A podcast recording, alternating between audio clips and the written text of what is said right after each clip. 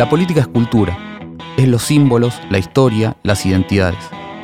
La política son las relaciones de fuerza, las disputas, las alianzas, el poder, la negociación, el diálogo y el conflicto. La política es lo material y es lo ideológico. La política es la pelea por conquistar el sentido común, lo que la gente cree que es razonable sin razonarlo. La política no es la guerra. La política es la batalla cultural. Bienvenidos a Batalla Cultural, el podcast de revista Anfibia sobre política. Soy Iván Juliáquer y en este episodio vamos a hablar de autoritarismo social, movimientos antidemocráticos, derechas y odios. ¿De dónde extrae el neoliberalismo su legitimidad? Nos acompaña el sociólogo Ezequiel Ipar, investigador del CONICET y de la Universidad de Buenos Aires. En sus trabajos explora los dilemas de la democracia y el capitalismo en la Argentina contemporánea.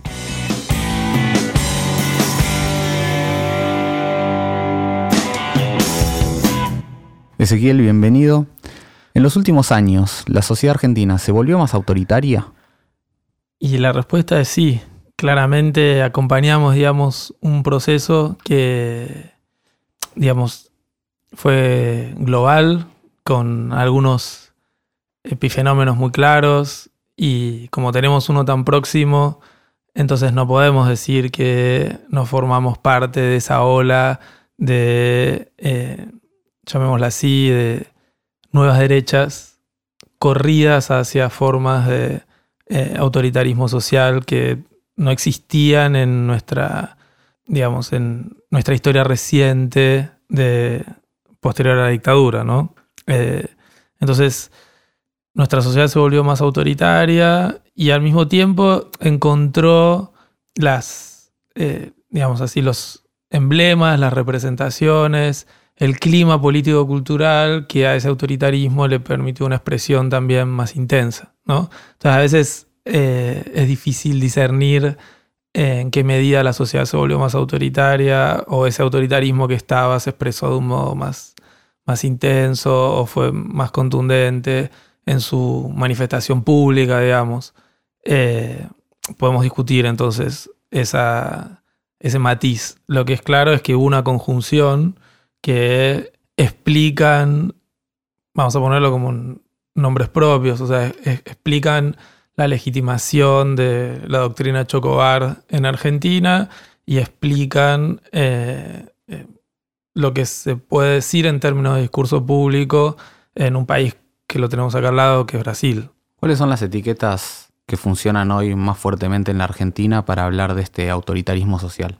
La xenofobia inducida en el odio a eh, determinadas características que se le atribuyen. Justamente la etiqueta contiene esas características del objeto de odio, los migrantes, los inmigrantes, que puede ser desde eh, la idea de que aumentan la inseguridad hasta, aunque usted no lo pueda creer, eh, a que, a que traen enfermedades eh, espeluznantes y que entonces nos ponen en riesgo. Eh, digo, acá se ponen en juego muchas cosas que son después del orden de la fantasía, pero algunas etiquetas que usan personajes públicos contienen esas fantasías. Por supuesto que, digamos, eh, están también en ese caso las de que compiten y presionan el mercado laboral, ¿no? Que uno las podría entender como más en un plano de cierta racionalidad. Después, todas las que tengan que ver con la cuestión del racismo, seguro, seguro. El senador Pichetto, ¿sí? O sea, claramente ese, ese lenguaje que él usa cuando habla de los peruanos, de los bolivianos, que vienen a usar los servicios públicos. Eh, y digo, si uno sigue como las noticias que, que él produce, eso es claramente, él no es inocente. Ni siquiera es una reflexión, es un discurso. Está justamente usando ese, estereotipo, esa etiqueta social para eh, eh, marcar a una población que él la nombra como en términos nacionales, pero cuando dice Bolivia, Perú, tiene un contenido racista directo, insoslayable. ¿sí? En Argentina eso eh, funciona de esa manera sin dudas.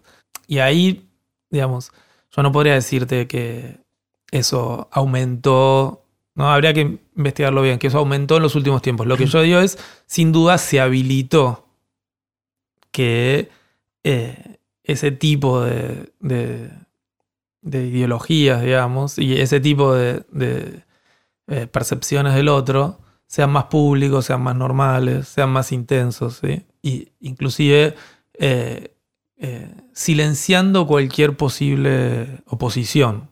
Ezequiel, vos coordinás el Observatorio Crítico de la Opinión Pública y en el último informe ustedes dicen Bolsonaro llegó hace rato a la Argentina.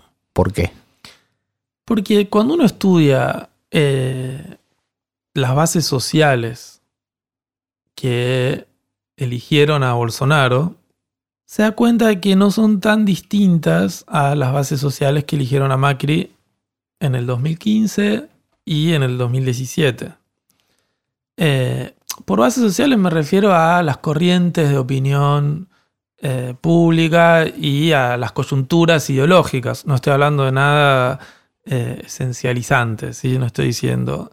Pero digo, la coyuntura propicia y el, eh, la construcción discursiva iba en el sentido de un movimiento, digamos, parecido, no idéntico, porque el de Bolsonaro es tan grotesco que entonces eh, todas las figuras que se le parecen al mismo tiempo, obviamente nos damos cuenta que son diferentes. Pero en el componente de agresividad, ¿sí? en el componente de eh, movilizar una cierta eh, ceguera frente a la autoridad, ceguera frente a eh, las formas de violencia social e institucional, ¿sí? esta aparente digamos así, repudio a determinados grupos sociales muy particulares, los pobres, eh, los que reciben subsidios sociales, eh, los que están puestos en el lugar de como infantilizado, ¿no? De, porque reciben dádivas, no pueden pensar, toda esa construcción, eh, el macrismo la movilizó para ganar las elecciones del 2015 y para ganar las elecciones de 2017. Y eso mismo es como el, digamos, el, magma ideológico que lo termina catapultando con fuerza a Bolsonaro. Eh, entonces son nuestro, esa especie provocación de trazar esa analogía entre Bolsonaro y Macri, y habría que agregarlo a Trump, y habría que agregar a cosas que están pasando en Europa también, ¿no? Con personajes que derivan, digamos, que llevaron eh, la representación de la derecha política hacia una posición más extrema. Yo a veces la llamo derecha dura, ¿sí? para no hablar de extrema derecha, que tal vez es un concepto más específico, pero que llevaron a la derecha hacia posiciones más duras en términos sociales, en términos ideológicos. Eh, eso eh, se puede afirmar con seguridad. Tal vez el, el macrismo fue tuvo en algún momento más plasticidad para expresar eh, esos componentes ideológicos de autoritarismo social y cultural. Más plasticidad quiero decir, eh, fue más zigzagueante en su discurso, ¿no? O sea, pongo solo un ejemplo, pero eh, Macri en el 2010 hace como esa manifestación muy fuerte, donde creo que fue en el contexto de la toma del parque indoamericano, y él usa la expresión, la causa de esta situación es eh, la inmigración descontrolada. Ese, ahí es esto que yo llamo la etiqueta para normalizar una actitud autoritaria. Inmigraciones controladas. Antes no existía ese, no existía el problema de los inmigrantes de esa manera en el 2010. Y ellos lo fueron introduciendo, ellos lo fueron creando y ellos lo capitalizaban. De eso no había ninguna duda. Pero claro, el macrismo tenía otra plasticidad para tener como otro ton, otras tonalidades dentro de su discurso, ¿no?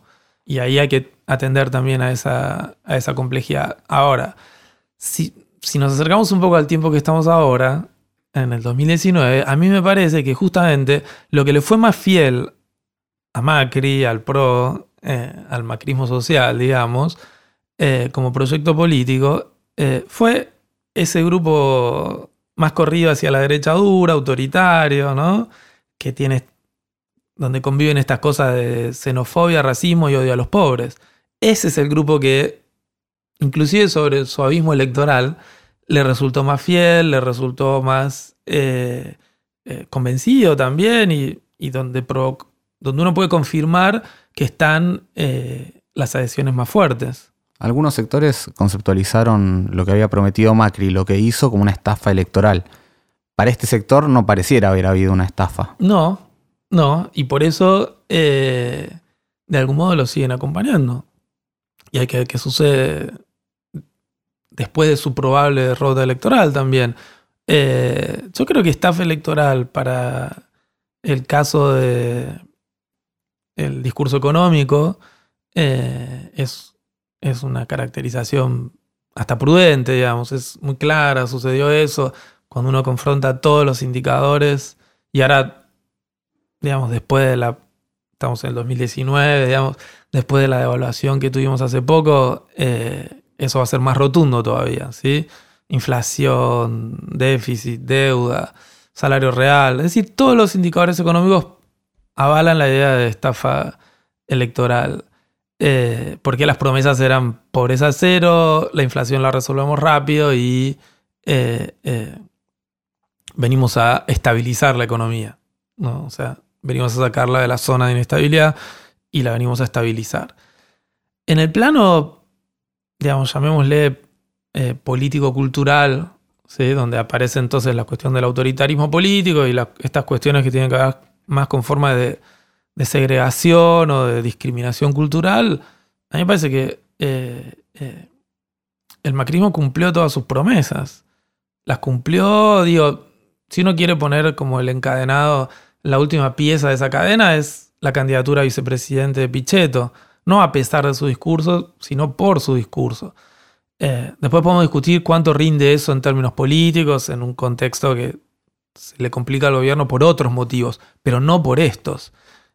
Y ahí la pregunta que queda eh, de algún modo en el aire es cuánto este clima político-cultural más autoritario y más eh, abierto a normalizar formas de, discriminar y de no reconocer al otro, va a subsistir al propio gobierno de Macri. ¿No? O sea que ahí eh, podría haber inclusive una especie de, Digo algo que me parece que está abierto, no quiero decir que va a suceder esto, pero podría haber un triunfo político-cultural eh, si, por ejemplo, estos temas se instalan del modo en el que los instaló el macrismo y si estas etiquetas siguen circulando del modo en que las hizo circular el macrismo.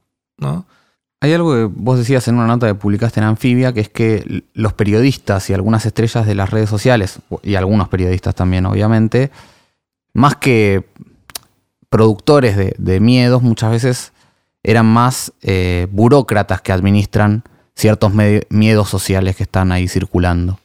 ¿Por qué? Sí, ahí lo que yo noté en algún momento que, digamos, sería difícil datarlo, pero esto ya tiene seguro más de seis años, ¿sí? que empezaron a aparecer en distintos países periodistas, pero que en realidad se mezclaban mucho con el, con el humor, o sea, y con una disposición medio actoral, o sea, mezcla de entonces periodistas, humoristas y, y dramaturgos, o sea, eh, individuos que se ponen frente a una cámara de televisión para representar un personaje, que es lo que suponemos que no hace un periodista, que se pone en la función de eh, eh, un profesional que va a dar una información. Entonces, la dramaturgia está, en todo caso, en la información. Estos son figuras que se autopersonifican, y citando la nota que, a la que vos haces referencia, yo acá encontraba ahí en el caso argentino, a la figura de la nata, ¿no? Como alguien que sería difícil decir si cómo se conjuga periodismo, humorismo, autopersonificación, ¿no? Eh, pero que empiezan a desarrollar una especie de, humor, claramente en clave de, la nueva derecha dura, de la nueva extrema derecha global, que justamente lo que hace es, eh, digamos, volver risible cuestiones que en otro tiempo habrían implicado eh, una discusión moral de otro tipo. ¿Sí? Eh, por ejemplo, eh, eh, el padecimiento que sufren los migrantes en la frontera de los Estados Unidos. ¿sí? eso puede ser terrible. ¿sí? Estamos hablando de familias que son separadas, chicos que quedan en el medio de, una, de un río, mujeres que se caen de arriba de un muro, que quedan atrapadas, ¿sí? las situaciones de, choque con la policía, todas esas escenas que antes, si uno eh, las enfocaba desde la perspectiva de lo que supone que es el periodismo, iban a entrar dentro de una mirada moral, ¿sí? por el simple hecho de, el compadecerse de la situación humana, de lo que se estaba describiendo. Después se podía pensar que la inmigración estaba bien o estaba mal, pero eso que iba a ser representado con una cierta eh, tonalidad moral, acá se volvía eh, objeto de risa. Entonces, lo que, lo que yo noté es que eso había llegado a la Argentina también y había llegado en programas, por ejemplo, como el de la Nata, ¿sí? que, que, que buscaban eso, como correr el foco narrativo, periodístico, hacia un tipo de humor que termina siendo eh, muy agresivo y muy sádico con los débiles, los que están eh, claramente en una posición de víctimas, ¿no? O sea, hay como revictimizaciones. Y por el otro lado, habilitando a los que se permiten odiar a esas víctimas. Otra cosa que aparece en trabajos tuyos es que también los precarizados tienen formas de, sumarse a este autoritarismo social. Eh, ¿Por qué y qué pasa con, la idea de defender una frontera ahí? Esos grupos precarizados no necesariamente eh, respondieron a esta nueva ola de ideologías autoritarias eh, a través de la solidaridad y, la afinidad, digamos así, con esos otros objetos de odio que empezaban a aparecer. ¿no? Eh, por ejemplo, las mujeres, los negros, los inmigrantes.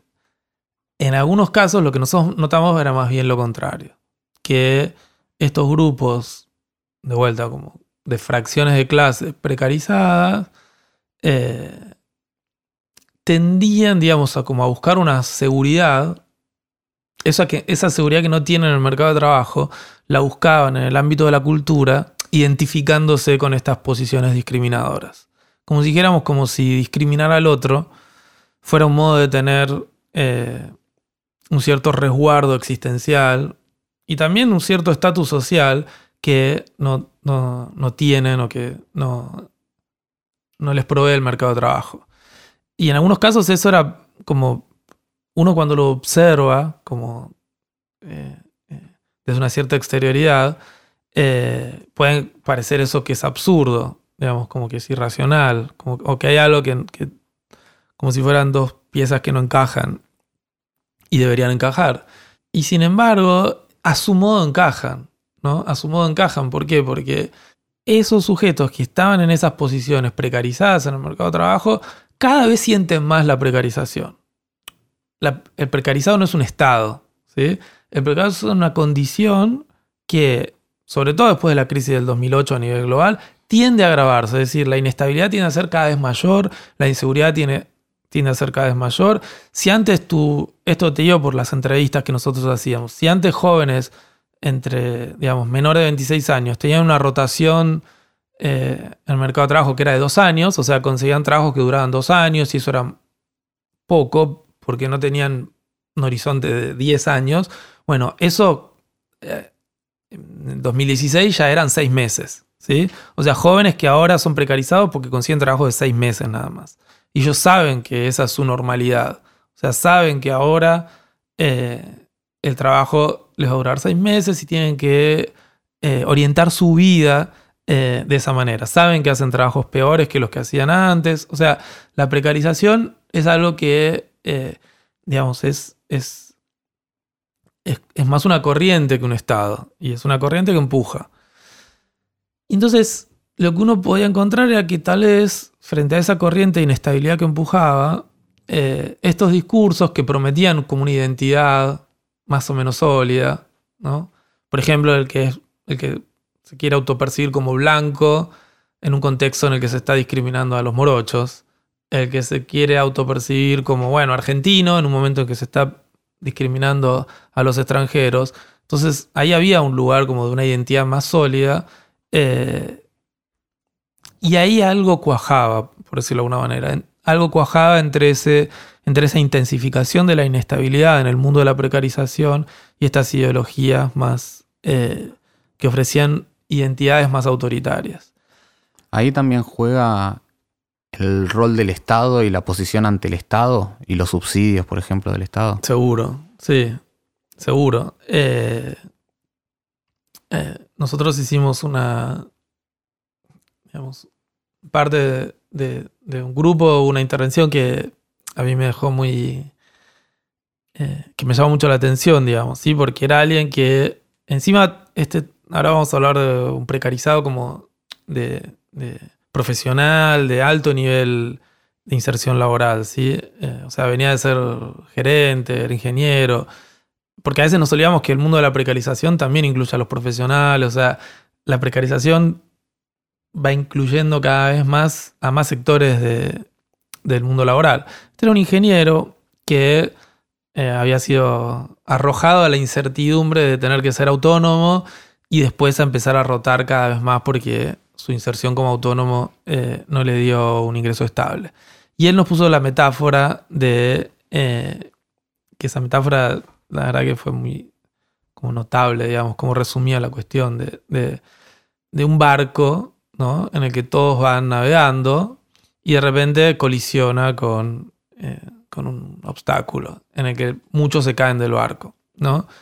Por supuesto que él se veía como parte de los que se habían caído del barco, el barco era como la estabilidad laboral, la economía que crece, las cosas que marchan bien en, tu vida personal, y de repente estás en el arrojado al océano de la incertidumbre, producto en este caso de eh, una coyuntura laboral. Y él decía, bueno, yo en esa coyuntura laboral me estoy matando, me estoy matando para subsistir, me estoy matando para cubrir todas mis deudas, me estoy matando para cubrir eh, todos mis consumos habituales, más, ¿no?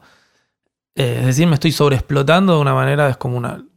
Y de repente veo algunos al costado mío que tienen como un chaleco salvavidas. ¿Sí? Y algunos tienen como dos chalecos salvavidas y otros están directamente dentro de un bote, de un bote salvavidas. Eh, un bote que está rescatando a algunos, ¿no? Y su metáfora, ¿quiénes eran esos que tenían chalecos salvavidas?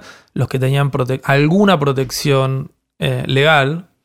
Y los que estaban dentro del bote eran, bueno, los que tenían directamente eh, como...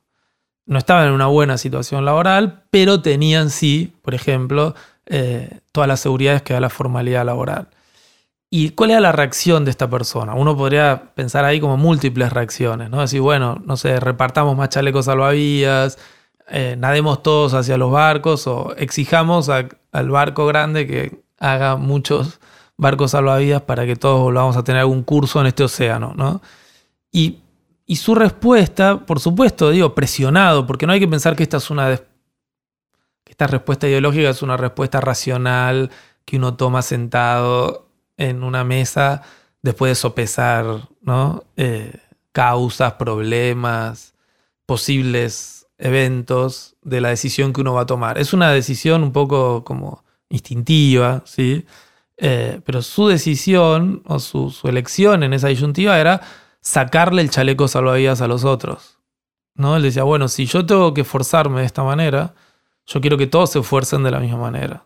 O sea, si vamos a nadar en este mar embravecido, yo creo que no haya privilegios. Y ahí le incluía en una gramática de, del retirar privilegios sociales eh, esta actitud que es eh, no infrecuente en el mundo de la precarización o de estas fracciones de clase precarizadas, que es el de eh, eh, exacerbar la lucha competitiva, en vez de, imaginar como nuevas gramáticas de, de institucionalización de formas de solidaridad social. Ezequiel, para cerrar, siempre le pedimos a los entrevistados que traigan alguna frase que les sirva para pensar la política. Y bueno, nada, te quería pedir que nos cuentes la tuya. Yo eh, previamente te confesé que traje una frase que es más una paráfrasis que una frase porque eh, es mi memoria sobre una frase. La frase es de Adorno, ¿sí? Eh, y la frase dice algo como, en el mundo actual es tan difícil orientarse en el campo del arte como en el campo de la política. ¿Por qué? A mí, porque me, eh, digamos, claramente me identifico con esa frase, ¿no? Entonces ahí estoy simplemente confesando algo. Eh, pero cuando lo estuve pensando para, para decir algo acá, primero me di cuenta que esa frase que está escrita en los años 60 es extremadamente actual, ¿no? O sea, la frase remite a la idea de que el, el despliegue del arte contemporáneo se vuelve cada vez más enigmático y que para entender lo que pasa en el arte contemporáneo uno tiene que entregarse como a una especie de eh, eh, complejidad eh, y, a un carácter como elusivo del significado de la obra de arte. ¿no? Entonces el arte contemporáneo cada vez hace menos sentido y hay que buscarlo con más esfuerzo, con más herramientas con más sensibilidades. O sea, se vuelve en realidad cada vez más exigente para su comprensión. Y bueno, es bastante actual eh, la analogía que de un modo relativamente inesperado pone Adorno ahí porque eh, me parece que se puede decir con mucha eh, precisión exactamente lo mismo de la política contemporánea. ¿no? O sea, la política contemporánea hace sentido cada vez en menos lugares, en menos lugares institucionales, eh, menos lugares eh, históricos, ¿sí? había como eh, líneas de evolución histórica que están todas en cuestión, ¿no? tesis de la modernización neoliberal, la idea de que las sociedades iban a volver cada vez más reflexivas, y entonces la tesis de las, de las sociedades de la información, de las sociedades de la reflexividad. estoy acordando ahora, pobre Giddens, lo pongo en esta. Pero ahí esa como era un plano de como de mucha certeza epistemológica, ¿sí? de hacia dónde iban las sociedades, de hacia dónde iba la política. Y nuestra actualidad eh, me parece que se deja ver más con eh, eh, este concepto de lo enigmático, ¿sí? de, lo que, de lo que nos tenemos que esforzar mucho para descubrir dónde la política contemporánea hace sentido. Y por fuera de eso, obviamente que también está la pregunta por donde eh, la política contemporánea permite trazar horizontes de libertad, emancipación y cierto lugar de, lo que es verdadero ¿no? en la vida política, que era también lo que le interesaba a Adorno para el caso del arte, la pregunta por lo que es verdadero en el arte contemporáneo. Ezequiel Ipar, muchas gracias por venir a Batalla Cultural. Muchas gracias por la invitación. Puedes escuchar todos los episodios de Batalla Cultural y de los podcasts de Anfibia en Spotify, Apple Podcasts y en tu aplicación preferida. Soy Iván Juliáquer y esto fue Batalla Cultural.